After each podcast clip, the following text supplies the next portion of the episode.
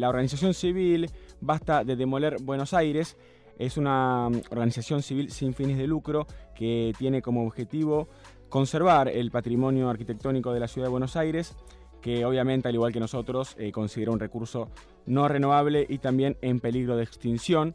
Y es por eso que nos detenemos a charlar con eh, Mauro Sbarbati, que es colaborador de Basta de Demoler Buenos Aires, y nos va a prestar su tiempo para charlar con el equipo de Sinapuro. ¿Cómo estás, Mauro? Jonas yo te saluda junto a Fede Cortés. Soy. Gracias, buenas tardes, gracias por el, interés, por el interés. Bueno, muchas gracias a vos eh, por tu tiempo también. Quería eh, empezar preguntándote eh, de, qué trata Basta de Demoler Buenos Aires? ¿Cómo surge esta iniciativa? Mira, nosotros somos un grupo de vecinos que hace más de 15 años que estamos tratando de que las políticas que ya públicas que ya existen sobre cuidado del patrimonio y los derechos urbanos en la ciudad de Buenos Aires se lleven eh, a cabo, se lleven adelante y tengan lleguen a, buen puerto. Eh, y por supuesto es una tarea bastante difícil de llevar adelante porque porque del otro lado hay toda una industria inmobiliaria muy fuerte que a veces no necesariamente construye para que se viva mejor, sino para vender más caro el metro cuadrado, ¿sí? Entonces eh, es bastante complicado eso. Pero bueno, básicamente lo que lo que estamos haciendo es alertando que la mayoría de los edificios de de las vanguardias artísticas de principio de siglo, como pueden ser el Art Deco, el Art Nouveau, el neoclasicismo, el racionalismo, ¿sí? todos esos edificios de, tres o cuatro pisos de casas bajas que quedan en Buenos Aires y toda la arquitectura patrimonial está siendo reemplazada muy, muy, muy rápidamente por edificios muchísimo más grandes y tienen el mismo valor arquitectónico. A veces eso puede ser a, esta altura del siglo XXI, después de una pandemia donde los dogmas por los cuales las ciudades funcionan han sido duramente cuestionados, nos parece un despropósito seguir tirando cosas tan cosas tan importantes abajo sin que se reutilicen de otra manera para construir una ciudad tan densa, ¿sí? La otra cara de esto es que el código urbanístico, ni siquiera de estas últimas gestiones, históricamente siempre tendió a construir a, construir edificios de mayor escala y eh, de mayor escala, eh, cambiando la escala completa de la ciudad, y, Buenos Aires tiene la misma cantidad de habitantes desde mitad del siglo XX en adelante. Entonces no se entiende muy bien para qué se está construyendo, que al final salen más de 3 mil dólares el metro cuadrado y con eso difícilmente se pueda cumplir con el déficit habitacional. ¿Se entiende más o menos? Sí, sí, se entiende. Y también eh, me, llama la atención, haces eh, referencia a la densidad también. Claro. Este, y esto, esto de alguna manera, eh, te pregunto desde la total ignorancia, pero quería preguntarte si tiene de alguna manera que ver con las temperaturas, por ejemplo, que puedan llegar a alcanzar en la ciudad de Buenos Aires. Es, justamente eso. La arquitectura moderna de principios del siglo XX dice que cuanto más vos densificás una ciudad, más barato va, va, va a ser la infraestructura porque tenés a toda la gente concentrada. Pero eso, en pleno siglo XXI, en medio del calentamiento global, y con los barrios tan densos que ya han sido construidos como Caballito, como Villa Crespo, como el Centro, como Palermo, como Barrio Norte, ayer, por ejemplo, ayer nada más, hacía 29 grados en la costanera que le van a construir las torres por por el barrio nuevo de la costanera y en Caballito hacía 35 grados, son 7 grados de diferencia. Voy y eh, y claramente esto de la densidad del aire, la ventilación y la luz antes era medio abstracto, pero después de que te pasaste la cuarentena todo encerrado y encima van a ser 7 grados más en tu barrio que en un lugar donde no hay edificio, o por lo menos no hay edificio en altura, son cosas que me parece que lo deberíamos considerar, ¿sí? Sí, sin hablar, eh, también pienso en los espacios verdes. No sé si ustedes eh, tienen una postura fijada respecto al tema, pero también eh, cuando uno uno se fija lo que el gobierno de la ciudad considera como espacio verde, llama la atención porque hay cosas que realmente decís, esto no, esto no puede ser un espacio verde, esto es un cantero, hermano. Sí, eso es tal cual. Ah, ah, tenemos dos casos puntuales de espacios verdes que ahora te voy a contar, pero en, en líneas generales lo que está sucediendo es que las ciudades están pareciendo cada vez más al Cairo, sí, menospreciado, perdón, al Cairo, pero cada vez menos espacios verdes. Eh, se vendieron 450 hectáreas de espacio que público, de tierras públicas, que podrían ser espacio verde en esta última década, es un montón, 400 hectáreas, eh, y cada vez disminuye el porcentaje, o sea, hay más hacinamiento y menos espacios verdes. Hay plazas que ya tienen el pasto totalmente quemado porque la gente la super utilizó en la cuarentena y todo lo demás. Entonces, vuelvo a, a, los casos. Base de Molé intervino dos veces. Una en, eh, en donde lo que se conoce comúnmente, conocido como Plaza Francia. Sí. La Facultad de Estación de Derecho inicialmente no iba a estar ahí al lado de de la terminal de colectivos, al lado de la universidad pública y al lado del Centro Municipal de Convenciones, sino que iba a estar sobre la plaza del Buenos Aires Design. Claro. Rompiendo toda la plaza que era natural. Nosotros fuimos a la justicia y eso se logró frenar porque esos lugares están súper protegidos por ley y no se puede sacar ese terreno absorbente. Y para algo el subterráneo es un subterráneo, para que vaya por abajo y no se como una plaza. Sí, sí, sí.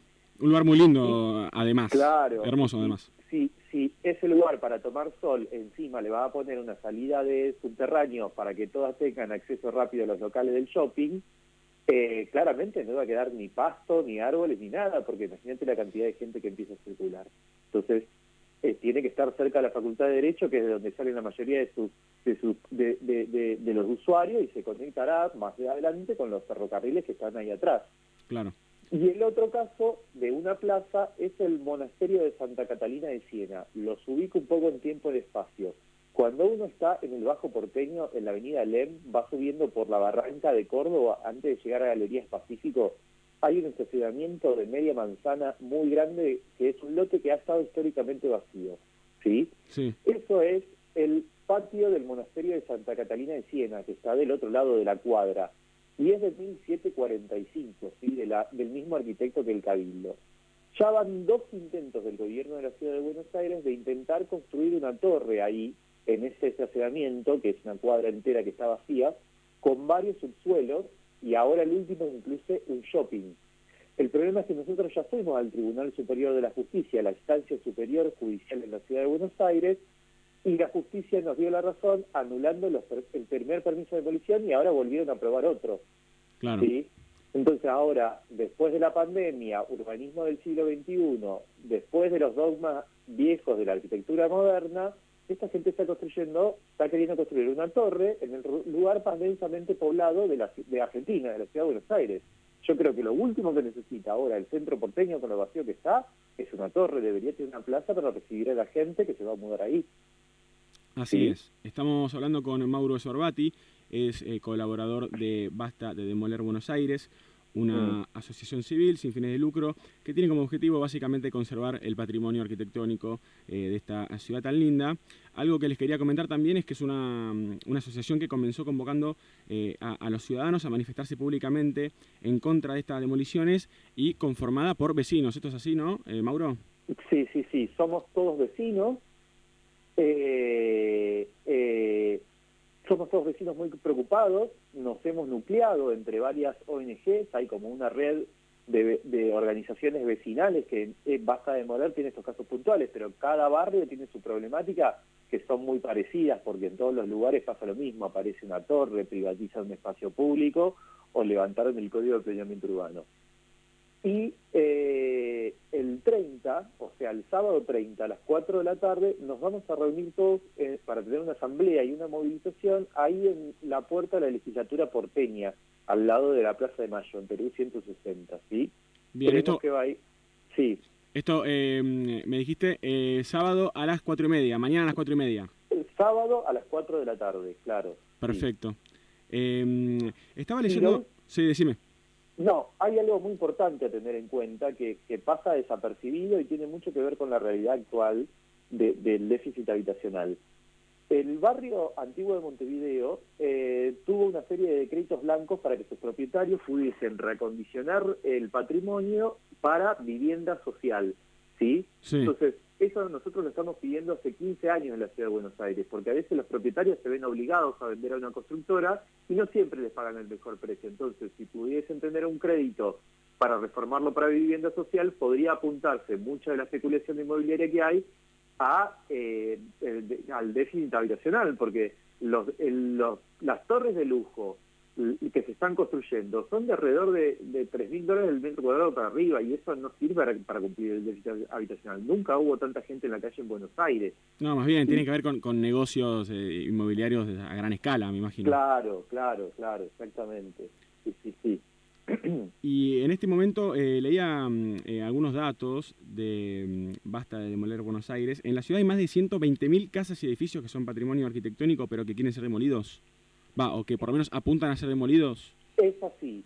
En la ciudad hay, en la ciudad hay una ley que protege a todos, preventivamente a todos los edificios anteriores al año 41. Hay un consejo asesor que los evalúa. ¿Por qué? Porque todos esos 120.000 edificios seguramente algunas cosas serán patrimonio, pero muchas otras no. Nadie está diciendo que no se construya. Se llamaba basta de demoler, no basta de construir. Entonces, el Estado está obligado por ley y por la justicia, lo hemos obligado nosotros, a que haga un catálogo definitivo de, de qué inmuebles van a ser declarados patrimonio y cuáles no, para que todos tengamos claro dónde se va a vivir porque no se va a construir más en altura y dónde se puede construir para que haya desarrollo inmobiliario. Lo que pasa es que de esos 120.000 solamente le hicieron el 10%, que claramente es a modo de greenwashing. El Poder Ejecutivo lo manda al Poder Legislativo y el Legislativo todavía tiene que votar su ley definitiva de protección. Es como la ley de glaciares o la ley de humedales o la ley de bosques, ¿sí? Hay que hacer un catálogo de lo que se protege y un catálogo de lo que y otra cosa donde se puede sí, construir y todo lo demás. Entonces, ese 10% es muy poco. ¿Y cómo sé que es muy poco? Y porque la gente está, primero que están apareciendo una veintena de convenios urbanísticos con nuevas torres por toda la ciudad. Entonces la gente está como loca. Y después porque lo vemos todo en la calle. No hace falta, salís a dar una vuelta y hay eh, alguna obra y seguramente mucha de la gente que me está escuchando está diciendo, sí, me acuerdo de esa casa en tal esquina y en tal lugar que tiraron abajo, que estaba buenísima y que no se puede creer cómo tiraron esa casa abajo. Sí, sí, sí, sí. Y aparte ejemplos eh, de casas, bueno, que se nota que tienen muchos años de antigüedad, que son hermosas además, y que terminan siendo demolidas para eh, la construcción de un edificio moderno, horrible. Eh, Van a estar eh, mañana también, eh, bueno, en la legislatura a partir de las 4 de la tarde, me dijiste. Sí, sí, sí. ¿Todo esto que están en reclamo también tiene que ver con la ley Lala? La ley Lala es la misma ley, pero de Montevideo. Ok, ah, también, digamos, sumado a la consigna, básicamente. Claro, claro, es el mismo reclamo, tiene prácticamente los mismos carteles.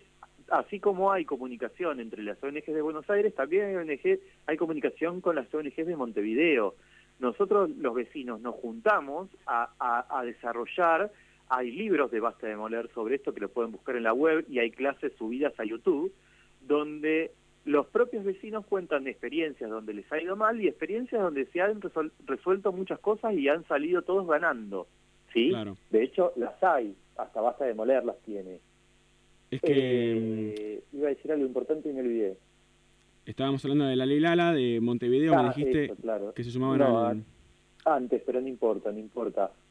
Eh, a lo que voy es que lo del sábado no es solamente de Basta de Moler, sino de otro montón de gente más y de ONGs diferentes. Son como 30. O sea, es realmente mucha gente. Y lo que nos pasa es que todos han acudido a la justicia y la justicia no ha resuelto. Es muy difícil ir a litigar contra el gobierno de, Buenos, de la ciudad de Buenos Aires. Entonces, eso es una situación muy dispar. ¿sí? Exacto. Eh, eh, ¿Qué otro caso tenía? Ah, el último caso que apareció la semana pasada es la esquina de Dorrego y Córdoba, ¿sí? Es una esquina que tiene un águila arriba, la casa, la esquina tiene un águila arriba muy linda, llama mucho la atención a todos los vecinos del barrio. Eh, en esa casa se filmó en el 2001, en el 2001 una película que se llama eh, Solo por hoy, está íntegramente musicalizada por Gustavo Cerati. ¿sí? Ah, ahí escuchamos el, soundtrack de la película. Claro, Solo por hoy. Sí, Una, película conocida por ser una música inédita, música exclusiva para la película, ¿o no? Claro, música exclusiva para la película. ¿Y lo quieren, de, lo quieren demoler? esta casa la están por demoler, o sea, en el, en el, camino, en todas esas demoliciones que aparecen, se llevan todos estos pequeños detalles que hacen a la cultura, a la riqueza, al acervo cultural. O sea, va a ser la ciudad más, eh, la ciudad más anónima de todas, porque no va a tener ni siquiera un punto de referencia, algo que tenga un recuerdo. Y, y no es, y, bueno, Lo que pasa es que si toda la ciudad, todas las avenidas van a tener 14 pisos, como en el caso de Celote, y todas las calles comunes van a tener 7 pisos de altura, nunca va a ser eh, redituable el patrimonio y la ciudad va a ser invivible, porque lo que piensan hacer con el código urbanístico es aumentar, duplicar la cantidad de habitantes de la ciudad de Buenos Aires. ¿Sí? Claro. O sea, es, hay que analizar ahí, hay que, no digo que no, pero hay que poner un freno cuando eh, en esa frase toda entera. Sí, sin lugar a dudas hay que poner un freno y por eso valoramos y agradecemos tu trabajo, eh, bueno, el trabajo de todos aquellos que colaboran con Basta de Demoler. La verdad, Mauro, un placer hablar con vos. Este, Te agradecemos por tu tiempo.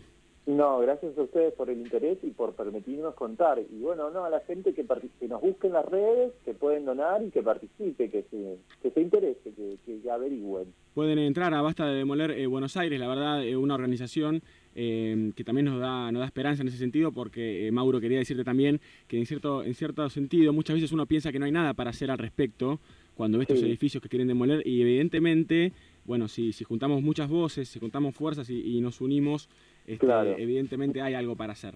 No lo digo por base de moler, sino porque cada barrio tiene su propia su propio grupo de vecinos por el cual pueden colaborar y trabajar en lo que fuere. ¿sí? Sin lugar a dudas. Muchas gracias, Mauro. Bueno, gracias a ustedes. Hasta luego. Hasta luego. Mauro Sbarbati, eh, en el aire eh, de Sinapuro, colaborador de Basta de Demoler Buenos Aires, una consigna que eh, creo que muchos de los que trabajamos o vivimos en la ciudad estamos de acuerdo.